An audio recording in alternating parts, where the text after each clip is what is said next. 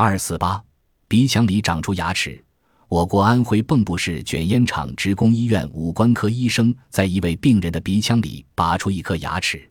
这位鼻腔里长牙齿的人是卷烟厂职工，过去鼻子经常出血，病史已长达五年，经多家医疗单位多次诊治均不见效。